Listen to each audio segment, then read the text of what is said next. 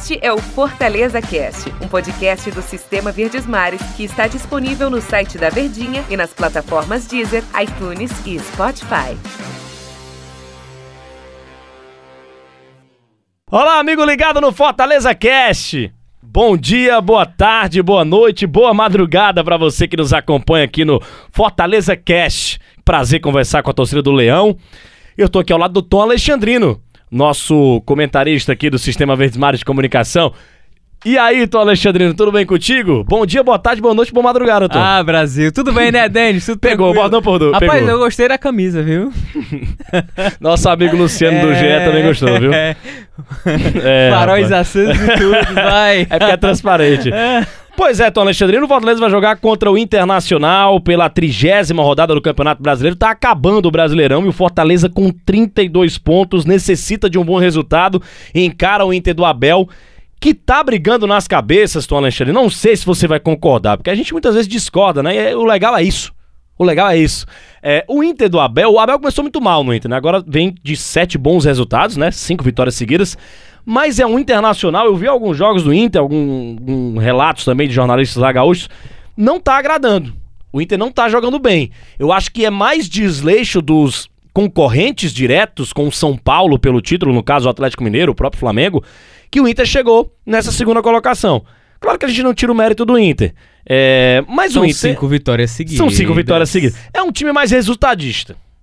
É mais ou menos isso, então. Jogar bonito o Inter não joga. Então, é, o que, o que, por que, que eu tô puxando esse assunto? Porque eu não vejo é, absurdo nenhum Fortaleza jogar bem contra o Internacional, até pela postura que foi o Fortaleza contra o Grêmio, porque eu não vejo, é, no português simples e direto, na linguagem do torcedor, nada demais nesse time do Internacional, Tom Alexandre. Ou eu estou errado, a sua visão pode ser diferente. Eu diria que não foi o Inter do Abel que teve uma queda de rendimento. Eu diria que foi um Inter sem o Kudê. Porque, de fato, o Abel ele só começou a, aos poucos é, motivar o grupo, dar um pouco mais de confiança, descobrir o garoto Caio, é, que vem sendo uma revelação pelo próprio é, Abel. Porque antes, e, e até uma característica do Kudê, né? O Kudê ele não, não dá muita confiança para jovens atletas. Na cabeça dele, jovens atletas precisam ser preparados para ir ser colocado aos poucos. O Abel não. Ele tem essa característica histórica no seu trabalho de já lançar o garoto. Viu no treino? Competitivo, o garoto é bom? Bota pra jogar. Então não tem essa de preparar. Então isso não foi uma cautela que aconteceu. Então esse Inter, ele tem um pouco do rosto do Abel Braga pelo pouco tempo em que ele precisava dar é, continuidade a um trabalho, porque o que ele fez foi uma continuidade de trabalho que existe do Cudê, mas uma continuidade com o perfil Abel Braga. Então é um Inter de qualidade, mas é um Inter também que num campeonato brasileiro muito equilibrado, você vai jogar mal e vencer. Vai acontecer muito isso, mas assina. Não pode ser jogar mal e vencer, porque uma hora os resultados negativos eles vão aparecer. Mas assim, eu vejo uma boa perspectiva para que o Fortaleza enfrente esse internacional fora de casa. Planejamento de campeonato, jogo contra o Inter no Beira Rio, derrota. Ok, nessa circunstância, perder é muito difícil. Porque os concorrentes diretos estão chegando, estão pontuando. Se o Bahia vence, Fortaleza perde Inter, o Fortaleza já entra na zona de rebaixamento. E aí esse jogo contra o Inter não é apenas o jogo pelo resultado, a vitória para desgarrar. Eu acho que é um jogo que representa retomada de confiança. Fortaleza jogou bem contra o Grêmio? Jogou, mas não ganhou. Então já fica uma sina negativa para os jogadores. Então eu diria que esse jogo contra o Internacional ele entra muito mais com uma busca para retomar a confiança. E até porque o Fortaleza perdeu um, um confronto direto recentemente contra o esporte e foi muito doído. É, foi muito doída aquela derrota, por isso que precisa recuperar esses pontos. Eu imagino que o empate também, pelas circunstâncias de encarar o Internacional no Beira Rio, nós sabemos que não tem torcedor, obviamente, mas é, seria um bom resultado para o time do Fortaleza, do Enderson Moreira. Um empate também não tem grandes É. prejuízos, mas o ideal é vitória. E, e aí você clama até pela vitória, pelo jejum que o Fortaleza atravessa na Série A de Campeonato Brasileiro, as oscilações e a proximidade com a turma lá de baixo. Então, dá, traz esse imediatismo pelo resultado de vitória. E jejum também de gols, né? São quatro partidas que o Fortaleza não balança as redes. É, Você tem aí uma, uma vitória só do Fortaleza, são sete partidas uma vitória em 13 jogos, né? São sete jogos sem conquistar uma vitória do Fortaleza, com quatro empates, três derrotas, uma situação bastante delicada do tricolor de aço comandado pelo Anderson Moreira, que vai ter o retorno é, em, em, contrapartida do Internacional, não perde as cinco partidas, é, vence as cinco partidas, né? E não perde as sete. O time do Abel Braga. E o Fortaleza do Anderson Moreira pode ser escalado, não sei se você vai concordar, Tom, mas eu, eu imagino que ele deva jogar eu vi muita gente falando que ele vai usar a trinca Felipe Juninho e Ronald. Primeiro eu queria te fazer uma pergunta. Você acredita nisso? Acho muito difícil. Você acha que ele vai com David, Wellington Paulista, Oswaldo e Romarinho? É, essa trinca você muda a estrutura da equipe, o padrão. Você vai arriscar mudar a estrutura. E o Ederson nunca foi, né, de jogar com três volantes, né? O, o padrão de uma equipe é porque o Ronald, no início da carreira, ele era um 10. E aí, à medida que ele foi se profissionalizando, ele foi se adaptando e também se transformando em um volante em um volante que tem qualidade na saída de jogo.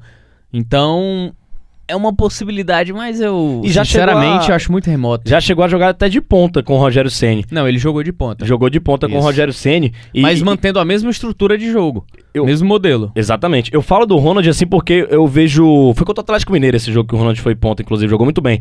É porque o Ronald foi muito bem contra o Grêmio, inclusive eleito por muitos é, analistas, né, o melhor jogador da partida. Ele melhorou no segundo tempo. O primeiro tempo dele foi ruim. Ele Exato. não jogou tão bem. No segundo tempo é que ele foi um pouco mais liberado, né? Para que chegasse ao ataque, para que tivesse um pouco mais de proximidade que o Fortaleza, ele tem uma dependência muito forte dos dois volantes. A criatividade passa necessariamente pelos dois volantes. E o Juninho tá de volta, né? O homem da bola parada do Fortaleza. Felipe Alves no gol, Tinga, eu coloquei o Tinga aqui. Não sei se o Gabriel Dias pode jogar, né? Talvez o Gabriel Dias. Talvez o Gabriel, Gabriel Dias no lugar do Tinga, né? É, Felipe Alves, aí Tinga, o Gabriel Dias, Paulão, Wanderson, o Anderson, né? O Wanderson, Wanderson né? O Bruno Melo ou o Carlinhos. É, Felipe Juninho, e aí, Oswaldo, Romarinho, tem o Yuri César também brigando, o David e o Wellington Paulista. Acho que a estrutura vai ser exatamente essa, né? É, mas aí o Enderson. Eu na... colocaria uma pimentinha, uma dúvida. O Wellington Paulista ou Bergson? Porque como o Fortaleza ele precisa puxar muitos contra-ataques, o Wellington Paulista, ele atrasa muito o contra-ataque, ele estanca demais o contra-ataque. O Bergson se movimenta mais, né, também. O né? Bergson tem mais mobilidade para o que talvez peça a partida do Fortaleza. Tom, você que vem acompanhando também os jogos do Internacional do Abel Braga, um time que é forte na bola parada também, inclusive, hein? É, para enfrentar esse Inter do Abel lá no, no Beira Rio, todas as circunstâncias nos fazem, é, nos remetem a acreditar que o Fortaleza necessita de uma vitória pelo o, onde o Fortaleza se colocou. Você foi muito bem no começo aqui do podcast que falou que o Fortaleza necessita de uma vitória por, pela situação no Campeonato Brasileiro, né? O próprio Fortaleza se colocou nessa situação de perder confrontos diretos, contra o próprio Ceará no clássico, na época estavam todos os dois muito iguais ali na classificação, o, Ceará, o Fortaleza perdeu pro, pro Ceará o clássico, o Fortaleza perdeu pro esporte, o Fortaleza perdeu pro Bragantino. Então o Fortaleza perdeu pontos importantíssimos no Campeonato Brasileiro. Ele tem 32, faltam 9 jogos, ele precisa somar, pelo menos eu acredito que a média vai ser baixa para evitar rebaixamento, acho que 43, talvez 42 não é bom arriscar, acho que escapa esse ano.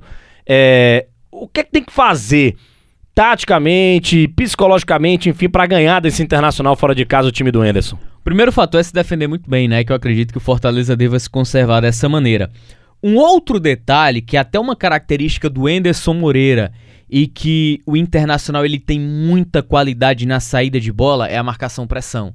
Você adiantar a marcação, você talvez tenha um pouco mais de mobilidade à frente para roubar essa bola ainda no campo de defesa adversária e você pega a defesa aberta. É uma possibilidade do próprio Fortaleza. Então, não dá pro Fortaleza chegar de uma maneira contra o Inter e querer equilibrar as ações. As ações que o Fortaleza vai liberar, é, equilibrar em campo é muito mais a questão tática, é se defender e explorar os erros e também provocar os erros do adversário. Então, é, vai ser uma medida cautelosa, mas que ao mesmo tempo necessitada de vitória. Nesse campeonato, Fortaleza já venceu o Inter, foi 1 a 0 o gol do Felipe no primeiro turno. Fortaleza ainda era comandado pelo Rogério Ceni. Em toda a história foram 17 jogos oficiais. É, 11 pelo Campeonato Brasileiro, 4 pela Copa do Brasil e um pelo Torneio dos Campeões, ou dois, perdão, perdão pelo Torneio dos Campeões. É, o Fortaleza já venceu cinco jogos, o Inter venceu oito, o Inter ganhou mais no confronto e foram quatro é, empates. É, 8 a, 8 a 5 realmente. É, realmente o Inter tá na frente. Três joguinhos, ganha mais um, fica 8 a 6. E aí, convite feito pra galera ao vivo na Verdinha, domingo, 8 e meia da noite. Internacional e Fortaleza. Valeu, Tom Alexandrino. Valeu, Denis. Grande abraço. Grande hein? abraço, hein? O Fortaleza Cat escutado aí. A galera escuta do Brasil inteiro, no Brasil mundo inteiro. inteiro tá ligado. O mundo inteiro tá ligado. Valeu, galera. Um grande abraço a todos. Até a próxima edição. O Brasil está se recuperando da Covid. Do Fortaleza Cast. Este é o Fortaleza Cast, um podcast do Sistema Verdes Mares que está disponível no site da Verdinha e nas plataformas Deezer, iTunes e Spotify.